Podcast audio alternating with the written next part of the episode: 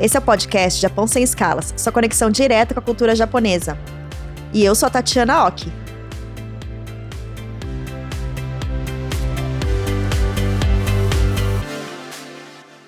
Sejam bem-vindos a mais um episódio da quarta temporada do podcast Japão Sem Escalas. Hoje nós vamos falar sobre música, mais especificamente sobre a conexão musical entre Brasil e Japão. No Brasil, muitos de nós já ouvimos em algum evento sobre cultura japonesa o som de instrumentos musicais do Japão.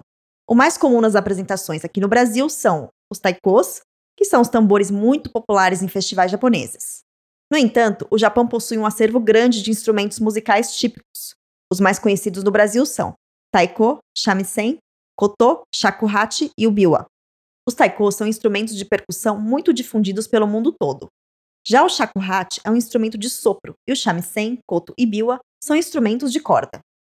Cada um desses instrumentos citados possuem variações. Por exemplo, existem vários tipos diferentes de biwa, como gaku biwa, gogen biwa, moso biwa. E as diferenças estão na espessura do instrumento, peso e às vezes o número de cordas e assim por diante. Então, resumindo, dentro de uma categoria de instrumentos, sopro, percussão, cordas, por exemplo, existem vários instrumentos diferentes com suas particularidades e sons. No episódio de hoje, nosso convidado especial é flautista, diretor de estúdio de gravação e toca shakuhachi. Antes de começar nossa conversa, vamos apresentar alguns dados sobre esse fascinante instrumento musical. A flauta japonesa shakuhachi é feita de bambu, mas não bambu qualquer. Ele é mais rígido e com paredes grossas, chamado de madake, que dá ao instrumento qualidade e profundidade no som. Agora que já falamos um pouco sobre o shakuhachi, gostaria de apresentar nosso convidado de hoje. O senhor Shen Ribeiro nasceu em Botucatu, interior de São Paulo, e já morou em países como Portugal e Japão. Estudou música no Brasil durante o ensino médio e seguiu seus estudos na Universidade de Belas Artes de Tóquio. Tocou em diversos países e festivais e teve a honra de ser convidado para tocar shakuhachi para o imperador do Japão no Palácio Imperial em Tóquio. Shen-san, seja bem-vindo ao podcast Japão Sem Escalas. Olá, tudo bem? Tatiana Oki, muito prazer, muito feliz de estar aqui com vocês. Muito prazer, Shen. O prazer é nosso. A gente agradece muito sua participação hoje e a gente está super curioso para saber um pouco mais sobre música, né? E o seu conhecimento mais específico, que é com o Shakuhachi. Vamos lá, a gente queria saber um pouco mais sobre você, sua trajetória, como que foi seu encontro com a música e depois como foi esse descobrimento da flauta japonesa. Bom, é assim, eu sou de Botucatu, eu sou caipira, tive muito, muita influência de música, na verdade. As primeiras foram na, na igreja mesmo. Na, eu frequentava uma igreja franciscana em Botucatu, e essa igreja tinha muito canto. Então, os cantos comunitários, né? Então, isso é o primeiro contato que eu tive com, com a música foi dentro, dentro da igreja. Em Botucatu tinha um conservatório Santa Marcelina, que a escola Santa Marcelina, ela, ela começou em Botucatu, depois que ela veio para São Paulo. E ali eu já tinha meus 15 anos de idade, foi quando eu conheci um pouco de teoria musical, estudei flauta doce, piano e o canto coral, que eu já tinha uma, uma certa experiência em função da igreja, mas que eu acabei me aperfeiçoando também ali no canto coral. Então eu estudava numa escola pública que tinha curso um curso industrial. Você estudava várias matérias além das convencionais. E uma delas era o desenho mecânico, desenho industrial e desenho técnico. E eu me dei muito bem com desenho técnico e passei a projetar casas enquanto eu era estudante colegial na época, antigo colegial, né?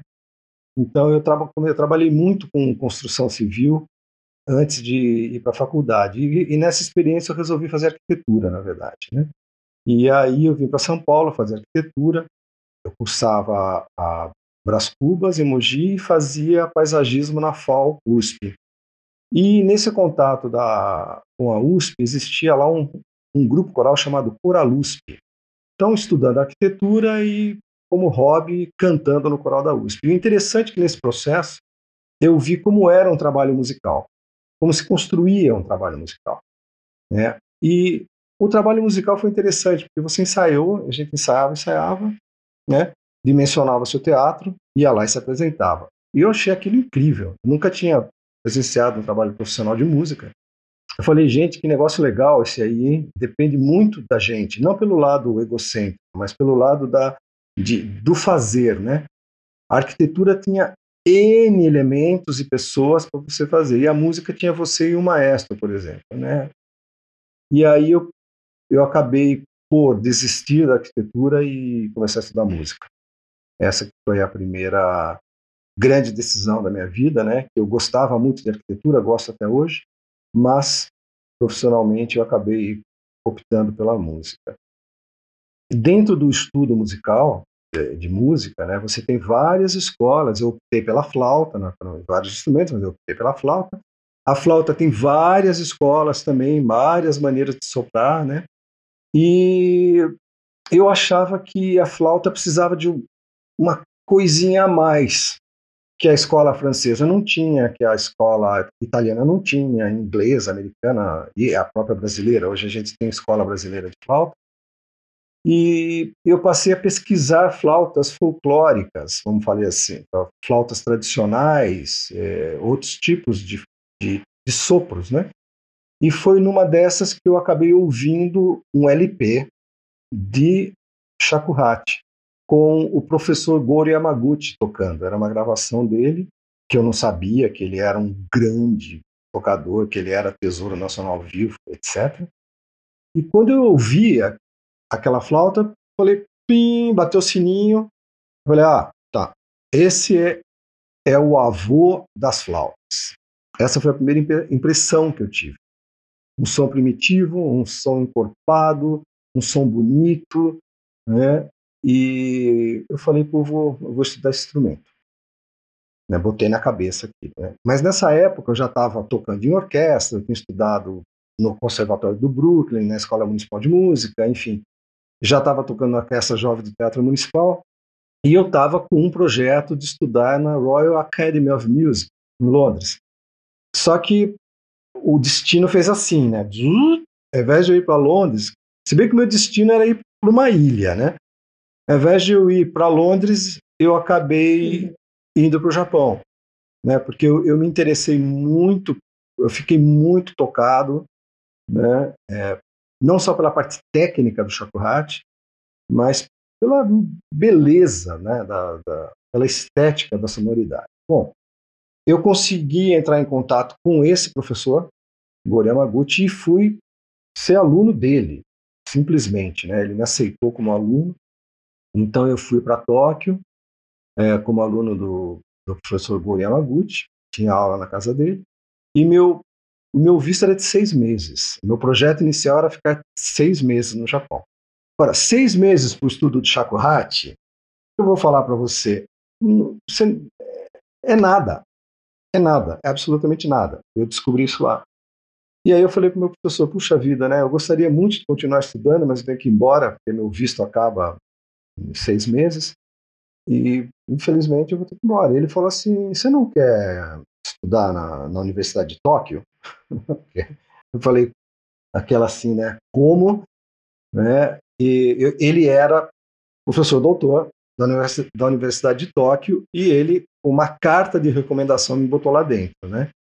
Então, assim, eu tive a sorte, a felicidade, né, de estar com a pessoa certa, né? E eu não sabia onde é que eu estava entrando. Eu simplesmente entrei na melhor universidade de música da Ásia, né?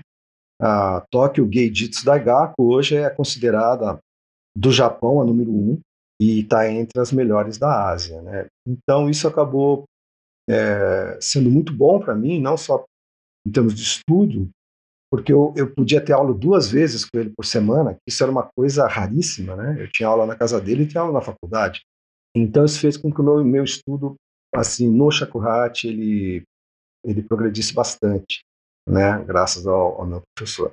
Então, assim, rapidamente, né, como é que eu cheguei no, no Shakuhachi é mais ou menos isso. Depois tem a minha trajetória dentro do Japão. E aí, essa trajetória, então, na verdade, seu caminho foi, né? Interesse pela música, que aí conheceu o Shakuhachi, e aí que veio o interesse pelo Japão. Foi, essa, foi uma descoberta nessa ordem, mais ou menos, Shensa? É, exatamente, porque como eu falei para você agora, Tatiana, eu estava atrás do instrumento, do shakuhachi. Só que eu percebi que atrás do shakuhachi tinha um Japão escondido.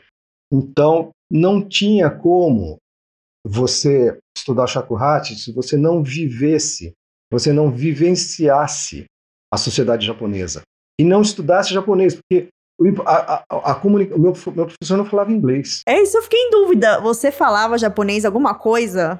Não, as primeiras aulas foram mímicas puras. Nossa! Porque eu não podia levar um tradutor a cada aula. Na primeira aula eu levei uma amiga minha, a Elsa Hatsumi, minha querida amiga, mas não dava para ir todas as aulas, né? Então, aos poucos, eu fui estudando, pegando um dicionário, né? E fui fazendo vocabulário e abrindo os ouvidos e vendo como as frases eram formadas. Então, acabei aprendendo japonês de ouvido, né? Que a gente que a gente fala, né? E foi um, um longo aprendizado com ele, né? Porque o que eu queria, na verdade, era estudar a música original para shakuhachi. Existe, chama Hon Kyoko. É, música original para shakuhachi. O que, que é o Hon Kyoko? Hon Kyoko são 36 cantos budistas que foram coletados no século XVII por um monge chamado Kinko Kurosawa. Então, o shakuhachi já existia né, em vários segmentos da sociedade, mas é, os monges zen budistas eles tocavam como um instrumento de meditação. Ah, começou aí então. Na verdade, o shakuhachi ele começou como um instrumento de corte. Ele entrou no Japão junto com a corte chinesa. E dentro da corte existia um, um grupo musical chamado Gagaku, que era a orquestra da corte. E dentro da orquestra da corte tinha o shakuhachi. Não sei por que cargas d'água. O shakuhachi sai, ele foi cooptado. Né? Tanto é que hoje a, a, a orquestra de corte não tem o shakuhachi tem a percussão, tem instrumentos de cordas, os outros instrumentos de sopro, mas o shakuhachi não. O que, que aconteceu com o shakuhachi? Ninguém sabe, ninguém sabia na época, porque ele fica, ele fica assim uns 5, 6 séculos sem notícia dentro da história do Japão. Isso é muito, muito curioso, né?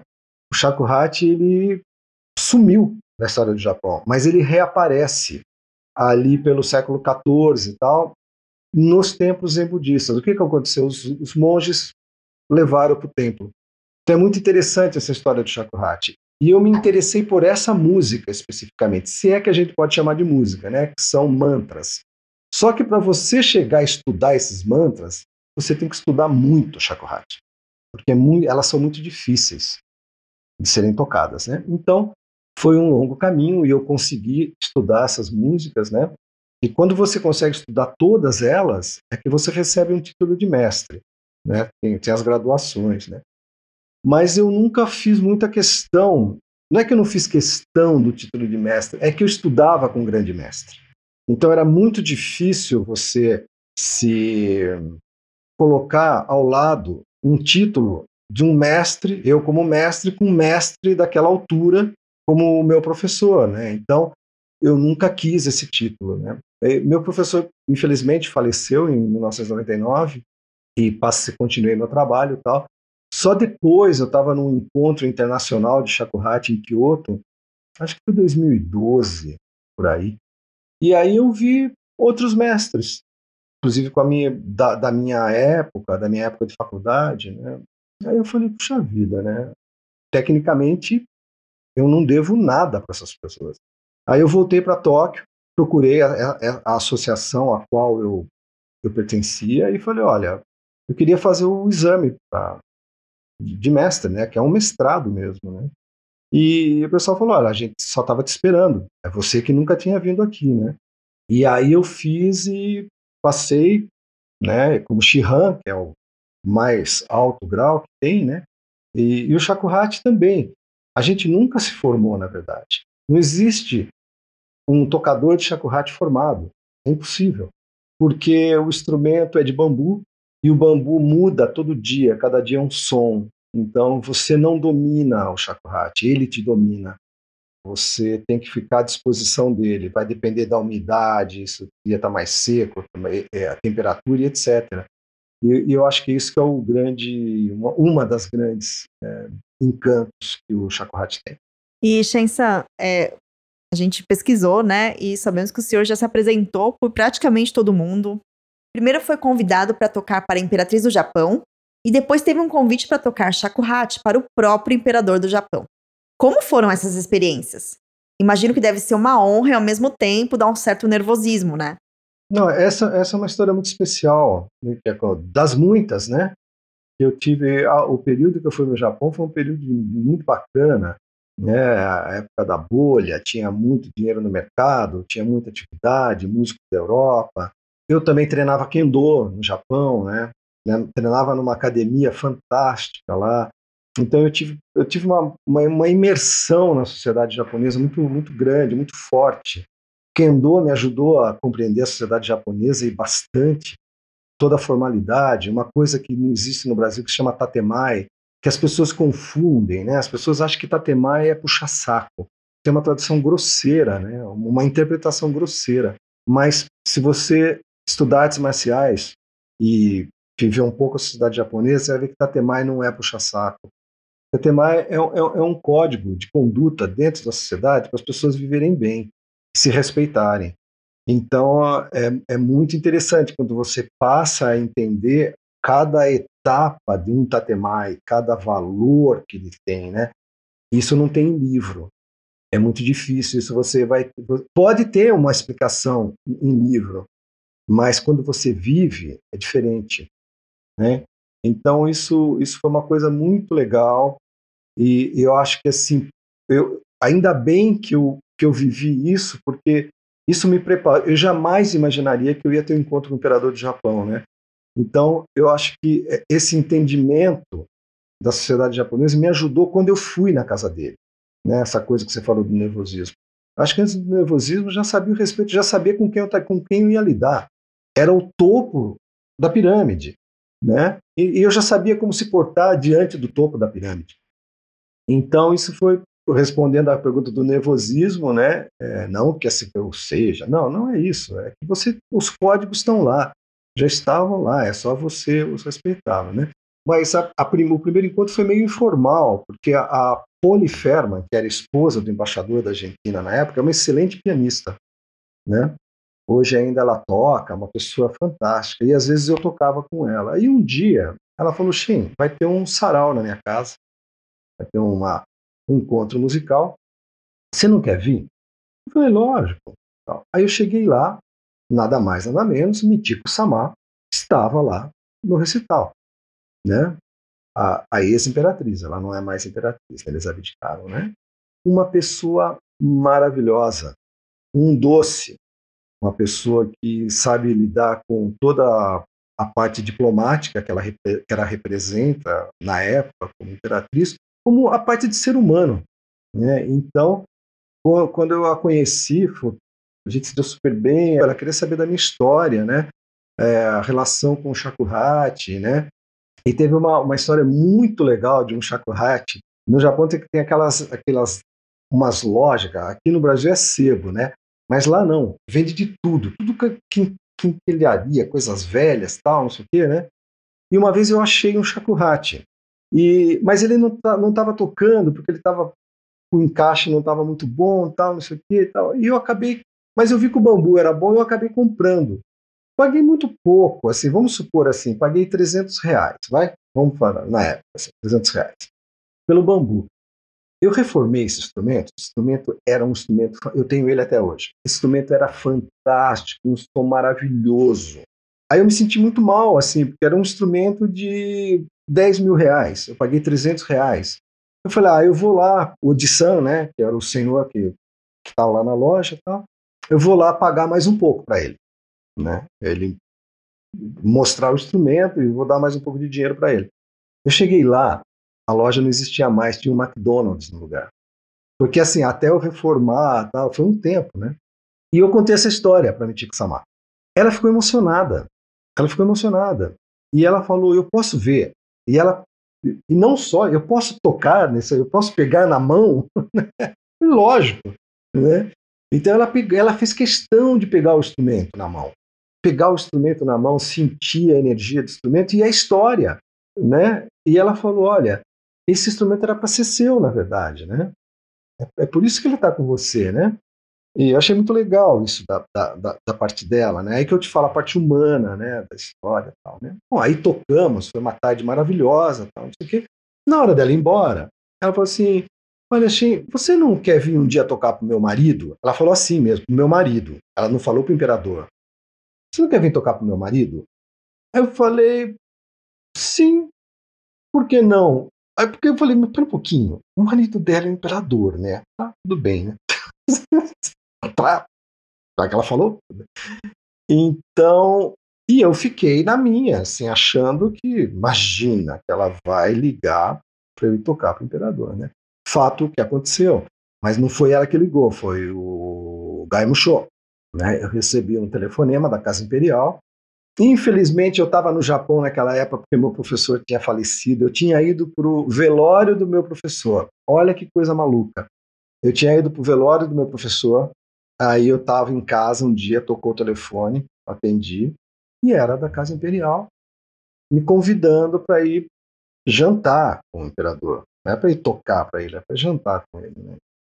Como é que eu eu estava em luto, mas eu falei, gente, olha que, que coisa, né? Meu professor vai embora e o imperador me convidou para tocar. Eu acho que o ciclo do Japão vai fechar. Eu acho que Ali fechou um ciclo. Não que eu não deixei de ir para o Japão, mas é que ali fechou um ciclo. Um ciclo de aprendizado, um ciclo de sociedade.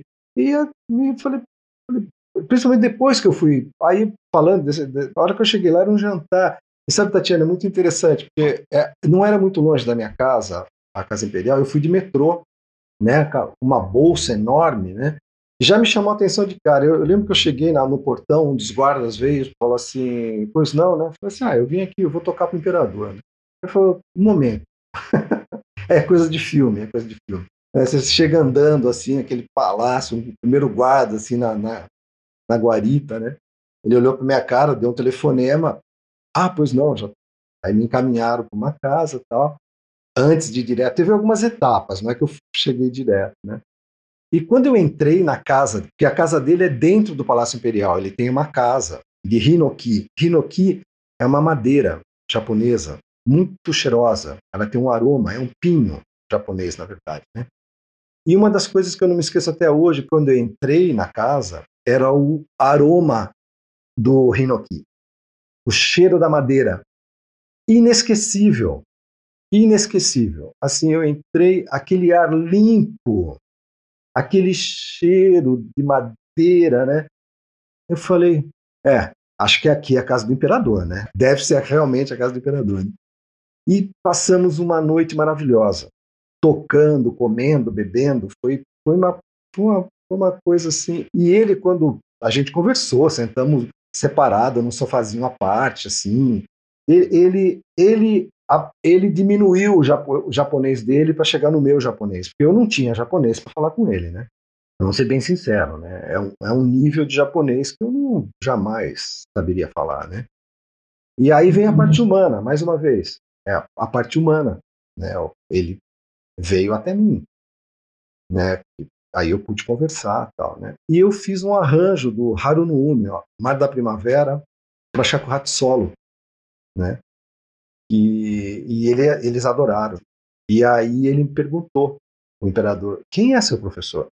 Eu falei, ah, Goro Yamaguchi Sensei. Ele olhou para meu rosto e falou assim, Zanen né? O que quer dizer isso? Ele falou, foi uma pena, né? Ele já ele sabia do falecimento do meu professor, ele estava consciente, estava ciente que o Japão tinha perdido, a gente chama Iemoto, né? Um dos grandes mestres de Shakuhachi. Tanto é que assim, por isso que assim, o meu título de mestre vem, vem anos depois, né? Porque foi um foi muito difícil, é um processo de perda, né? Esse encontro com o imperador foi muito forte, né? É, qualquer um iria querer galgar degraus na sociedade japonesa. Acho que agora é para é para recolher, não é para para ir por estrelato, né? Isso foi uma coisa que nem eu sei porque que eu fiz isso, mas na época eu senti que tinha que ser assim. Várias reflexões sobre, né, envolveram vários aspectos, né? Inclusive, um dos aspectos que você mencionou foi em relação ao idioma. Porque aqui no nosso podcast Japão Sem Escalas, a gente tem um quadro chamado Nihongo Shiranai, em que a sensei Sara Fuidio, do canal Fala em Japonês, ela nos ensina uma palavra ou uma expressão do idioma. Então vamos conferir o que ela preparou para esse episódio. Olá, ouvintes do podcast Japão Sem Escalas. Eu sou a Sara Fuidio, professora de japonês. Hoje aprenderemos uma frase que combina com o assunto do episódio e que pode ser bastante útil em momentos mais descontraídos. Como podemos perceber, a música é super presente na cultura japonesa. Muitas escolas no Japão têm bandas, competições anuais de coral e os amigos frequentemente vão ao karaokê ou concertos juntos. Sendo assim, a frase de hoje será: Vamos ouvir música. Vamos lá? Ongaku o kikimashou. Ongaku o kikimashou. Ongaku o kikimashou. Ongaku significa música e essa terminação mashou é o nosso vamos fazer algo, então podemos colocá-la no final do verbo. Fácil, não é mesmo? Se você gostou da aula e do episódio de hoje, não esqueça de compartilhar com seus amigos e de seguir o Japão Sem Escalas nas redes sociais. Vejo vocês na próxima. Já né?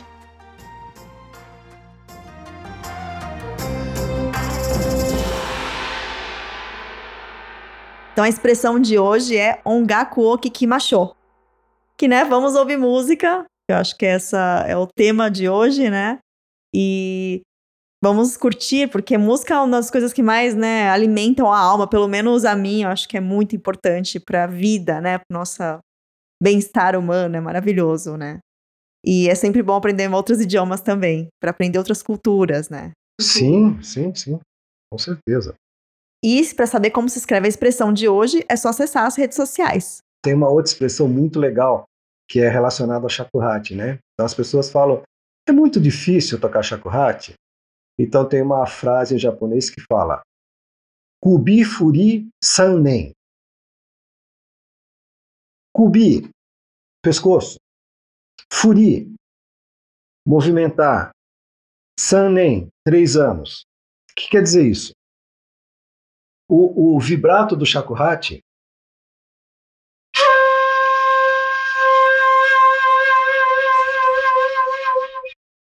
Esse furi demora três anos para aprender. Não. Nossa, é tudo, tudo misturado, a cultura com o aprendizado do idioma, né? Bacana, Shensan. Ó, gente, mais uma expressão que o Shen San ensinou pra gente também hoje no nosso quadro de Nyongo Shiranai, com a participação especial do Sensei Shen. uh, bom, gente, vamos continuar agora um pouco aqui da nossa segunda parte. É, Shen San, nós vimos que também o senhor e sua esposa têm alguns projetos relacionados com música, né? É um deles é o Sino na Floresta, que visa a integração musical entre Brasil e Japão. Como que isso é trabalhado? Além disso, você tem outros projetos? Eu acho que a Sinos na Floresta, ela, é, esse escritório nasceu exatamente para a necessidade de, de juntar, em primeiro lugar, essa parte cultural tem muita gente fazendo e bem feita. Que a parte, a parte de conteúdo é muito importante. O projeto não é o orçamento que define o projeto, é o projeto que define o orçamento. É toda, é, esse é o conceito principal da Sinos na Floresta. Então, é, Fizemos um projeto agora, chama, vai ser lançado no Brasil, chama Sora no Hashi, Ponte do Céu, Skybridge, que é uma é a interação do Brasil e Japão pelo céu, pelas constelações. É um trabalho muito bonito, é um mundo só, na verdade. A gente só está no. É, o mundo é um só. Né? Então há esse céu, mas qual constelações se vê no Japão, qual vê no Brasil? Mas dentro de um único céu eu acho que daí vem a, a gente procura explicar o sucesso das relações Brasil-Japão, apesar da distância geográfica. É um projeto muito bonito. Mas o Sinos na Floresta também fez uma série muito bonita chamada Encontro nas Ondas. Isso está na web. São programas muito bacanas de músicos brasileiros e japoneses. Foi no pico da pandemia, né? Então é tudo gravado, é, e montado, é aquele estilo montado, mas eu gostaria que vocês ouvissem, assistissem, porque tem uma preocupação com o áudio, tem uma preocupação com a parte artística muito grande. Um projeto de baixo orçamento, com resultado assim invejável, né, pelo que a gente tinha de dinheiro. Da minha parte também na pandemia eu fiz em parceria com a Fundação Japão Música no Castelo, que também está na web. Música no Castelo são 10 programas, onde são cinco músicos japoneses e cinco brasileiros. Cada, e tudo solo, cada um toca solo. Né? Qual que foi a, a ideia da Música no Castelo? Pico da pandemia, todo mundo dentro de casa. Para que, que serve um castelo? A diferença de um palácio e de um castelo. Palácio é para as pessoas virem para dentro. Castelo é para deixar as pessoas para fora. Né? Então, o castelo as nossas casas se transformaram num verdadeiro castelo, onde o inimigo invisível, o corona, tinha que ficar do lado de fora. Então essa foi a analogia do projeto. Né? A gente estava em, no nosso castelo, então cada um gravou dentro de sua casa, do seu próprio castelo, né? se protegendo daquele inimigo. Então esse foi o conceito, conceito de trabalho. Né? E esse foi um trabalho muito bonito, está na web também, não só na página da fundação, mas no Google, se vocês baterem, tá, dá para assistir. E, Shensan, você tem algum projeto para o futuro? Alguma, alguma novidade? Em março, vamos ter o lançamento do Ponte do Céu. Porque esse projeto Ponte do Céu, ele foi desenhado para ser exibido em planetários. Tanto é que o lançamento foi em Tóquio, dia 23 de, de dezembro agora, né? Só que, infelizmente, o projetor dos planetários do Japão são diferentes do daqui. A gente não tem esse, então a gente não, não vai poder mostrar nos planetários. Então nós fizemos uma adaptação para VR, realidade virtual, aqueles óculos de realidade virtual. Então nós vamos ter o lançamento desse projeto aqui com os óculos de realidade virtual e um concerto. Vai ser um evento híbrido. Você, as pessoas vão ver do que está o projeto e depois vão ter um encontro ao vivo com os músicos que participaram, que tocaram nesse, nesse projeto. Isso é para março, tá? Março, fiquem de olho no site da Fundação Japão, porque esse é um, mais um projeto em parceria com a Fundação Japão. Eu trabalho já há muitos anos com eles. E esse aqui é mais um projeto maravilhoso que a gente desenvolveu e vai valer a pena. A experiência da Ponte do Céu. Legal, Shensan. É... Bom, falando um pouco desse do intercâmbio, né? Em relação às apresentações, assim, os japoneses têm maior familiaridade, né, com, com o som, né, do shakuhachi, assim. Como que é a reação dos brasileiros nas suas apresentações? Bom, é interessante, né? como, como, você falou, no Japão todo mundo já sabe o que é shakuhachi e o que esperar dele, né? E aqui no Brasil não. Eu acho que as, as pessoas reagem de uma forma, assim, inusitada, né? Porque é um som que fala muito ao coração. Né? Ele é, o shakuhachi, apesar de ser um instrumento de sopro, ele é muito terra né? E é muito interessante, as crianças gostam muito de som de chocolate. É muito curioso. Tive várias experiências de crianças assim que que gostam, curte. Mês passado, na semana passada, no que eu viajei, eu estava num hotel, num resort, estava tocando. Uma criança veio, veio na, na janela do quarto, falou: Você toca muito bem, viu? Gostei. Mas eu estava tocando shakuhachi, eu estava tocando honkyoko, músicas de monges, né? Aí uma criança vem e curte aquilo e fala: ah, você toca muito bem, gostei muito, tal, né? E isso é muito legal. Isso é muito legal, assim, é uma é um som primitivo e mas parece que as pessoas estão precisando da coisa mais rústica, da coisa mais primitiva. Acho que é a sofisticação, a própria internet, o próprio mundo, né? Né, eu acho que nós chegamos num nível técnico altíssimo de comunicação e etc, e veículos de comunicação, e aí, a hora que aparece um instrumento de bambu, né, rústico, né, milenar, com esse som cheio de vento, as pessoas se identificam. Aliás, falando um pouco disso, dessa mudança dos mundos, né? A gente percebeu que o shakuhachi e o shamisen também aparecem muito em músicas que promovem o bem-estar e o relaxamento, assim, né? Então, por exemplo, você notou o aumento da popularidade de de maior conhecimento da meditação e também isso aumentou o interesse pelo shakuhachi? Notou alguma mudança nesse sentido? Olha, a gente, a gente tem duas, a gente tem algumas coisas que estão veiculando esse, essa coisa, a, a, alma da cultura japonesa que eu chamo, né? Que são o som dos instrumentos é, tradicionais. Bom, o shakuhachi, ele chegou a Hollywood. Por exemplo, o som do shakuhachi a Hollywood. Se você pegar os games, Narutos, animes, lá no fundo sempre tem um som.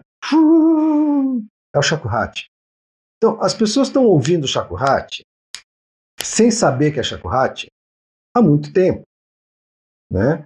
Então, eu acho que agora, mesmo o Tsugaru Jamisen, que toca a palheta, as pessoas já estão ouvindo isso faz tempo, mas não sabem que é Tsugaru Shamisen.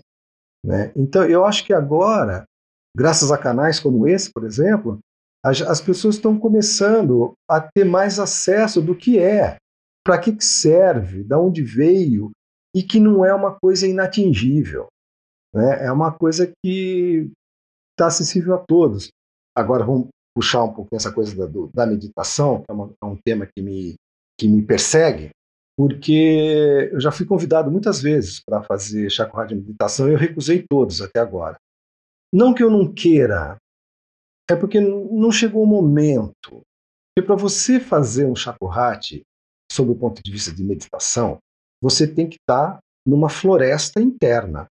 Você não pode estar tá nesse mundo cheio de carro, de buzina, não sei o quê. É, é uma imersão à qual eu não estou tendo tempo. Então, quando eu eu estudei os, os mantras, os 36 mantras, eu tive a oportunidade de frequentar alguns templos e, por exemplo, entrar na montanha com monges budistas, isso é uma experiência única, né? Para você saber, gente, a coisa é muito séria. O budismo é uma coisa muito séria. O Zen é uma coisa muito séria. Só que ele não é inatingível. Agora, o Zen ele é muito mais acessível que as pessoas possam imaginar. Porque o Zen, eu vou usar aqui, eu vou emprestar uma frase da Tomi Otaki, né? Ela falou uma coisa muito interessante. O que seria do Zen sem a prática? Por que, que ela falou isso? Porque o, o fundamento do Zen budismo é a repetição diária, é a prática diária de alguma coisa. Pode ser o zazen. O que, que é o zazen? É aquela que a pessoa fica sentada, meditação. Pode ser tocar shakuhachi, você tocar, tocar, tocar. Pode ser tocar violino, pode ser pintura, pode ser escritura. Porque a arte do Zen consiste na prática diária da mesma coisa até você fazer melhor. Não é perfeito. Aqui está um, um grande erro dos treinamentos. É para atingir a perfeição. Não existe esse, esse conceito no Zen de perfeição. Não existe. Não tem perfeição. Você, você vai procurar, mas você nunca vai chegar lá. E é isso que é o legal. Essa que é a história. Esse que é o grande chance. Então, é muito difícil no pensamento ocidental você sugerir uma prática que não vai chegar a nada. Pensa, já parou para pensar nisso? É verdade, diferenças culturais, né? E, bom, Shensan, depois de toda essa aula, todos esses conceitos super interessantes, é, bom, quem se interessou e quer aprender a tocar shakuhachi aqui no Brasil, tem alguma escola que ensina? Quais seriam suas recomendações? É, sim, eu, eu, eu dou aula, né, assim, dentro da minha agenda, maluca agenda, eu, eu tenho alguns alunos, né, vocês podem me achar no, no Instagram, é Shen Ribeiro, com S minúsculo, S-H-E-N Ribeiro, né, Shen Ribeiro. É, existe uma Hougakukai, que é a Associação Brasileira de Música Japonesa, tá? Eles têm um site. Ali você vai ter contato com shamisen, com koto, com shakuhachi, com duas escolas bem bacanas, né? Que é o Tozan, a escola Kinko, que é a minha, a escola Tozan, que é a escola um pouco mais moderna. Então, hoje você tem professores né, outros professores de Shakuhachi também, que têm uma abordagem muito boa também de, de Shakuhachi. Então, Associação Brasileira de Música Clássica Japonesa. Legal, então tem várias opções aí para quem se interessou, gente. Bom, mas infelizmente nosso episódio está chegando ao fim, Shen-san. E para finalizar, eu gostaria de fazer a pergunta que fazemos a todos os nossos convidados, tá? Após suas viagens ao país, pode nos dizer o que você mais gosta no Japão? Onsen. É, eu, eu acho que assim, é muito difícil. Assim, o Japão tem muitas coisas. Lógico que eu falar, ah, é o shakuhachi. Não, o shakuhachi é o meu dia a dia. Mas, além do sushi, que sou fã de carteirinha no Japão, nunca deixava, de, que, é, que é maravilhoso, e todas as outras comidas, o shakuhachi, mas as termas japonesas são inigualáveis, gente. Inigualáveis. Então, isso, esse era o meu hobby no Japão. O meu hobby era ir em termas. Não, gente, olha, para quem não conhece, é, não tem como replicar. Realmente, Onsen é uma experiência que tem que ir para o Japão, pessoal. Se vocês não foram ainda, vale muito a pena, realmente. É, Shensan, adorei a conversar com você. E só para finalizar, então, é maravilhoso, né, ver como é que a música conecta as pessoas e o mundo, né? E é muito interessante conhecer mais esse universo dos instrumentos musicais. Com certeza, depois dessa conversa, é, a gente ampliou muito o nosso repertório musical para novas possibilidades também, né? A gente aprendeu também mais sobre a flauta japonesa, sua história no Japão, as características e influências, né? E também de lá para cá tem sido feita em vários países com diversos materiais. E com certeza a flauta de bambu japonesa tem um som muito particular e único, como o Shen-san nos falou. Caso vocês queiram saber mais sobre música tradicional japonesa, pesquisem no site da Fundação Japão, como o Shen-san falou, lá tem muita informação, muitos projetos, então é muito interessante conferir por lá. Shensan, muito obrigada. É, gostaria de ouvir suas palavras finais. É, obrigado pelo convite. É, não deu para falar tudo. E eu quero fechar essa história do Zen. É, eu falei, eu não quero ser duro em relação ao Zen. Eu acho que o Zen também é de quem pratica, né? Eu acho que pensem nisso, né? Eu acho que o Zen, para mim, é a arte da repetição. Você é repetir para fazer cada vez melhor. Não se preocupar em fazer perfeito. Não precisa. Eu acho que é fazer cada vez melhor, cada vez melhor. E a repetição não ser uma coisa chata. Porque a repetição, na verdade, é mais um momento que você está vivendo. Você não está jogando fora. Então, eu acho que o bonito que foi nesse contato com a Arte Zen foi aprender que a repetição é uma coisa boa. Muito impactante, ó. Isso realmente é, é, é bem verdadeiro, né? E real. Acho que até para uma lição dessa, desse mundo tanto de novidade, né? E, e, eu vou fazer sim algum, algumas audições de meditação em breve, mas no tempo certo e no lugar certo. Depois a gente quer saber, hein, Shensan? Bom, pessoal, se vocês quiserem saber das novidades do podcast Japão Sem Escalas e dessa temporada, sigam a gente nas redes sociais, porque nós estamos no Facebook, no Instagram e também no Twitter. É, Shensan, novamente, muito obrigada mesmo pela sua participação. Foi incrível, a gente, eu aprendi muito. E com certeza quem ouviu também aprendeu bastante, não só sobre música, mas sobre o Japão e a cultura japonesa, né? Da maneira mais profunda. Obrigada, Shensan. Obrigado, grande abraço para vocês. Tomo, arigatou gozaimashita. Do itashimashite.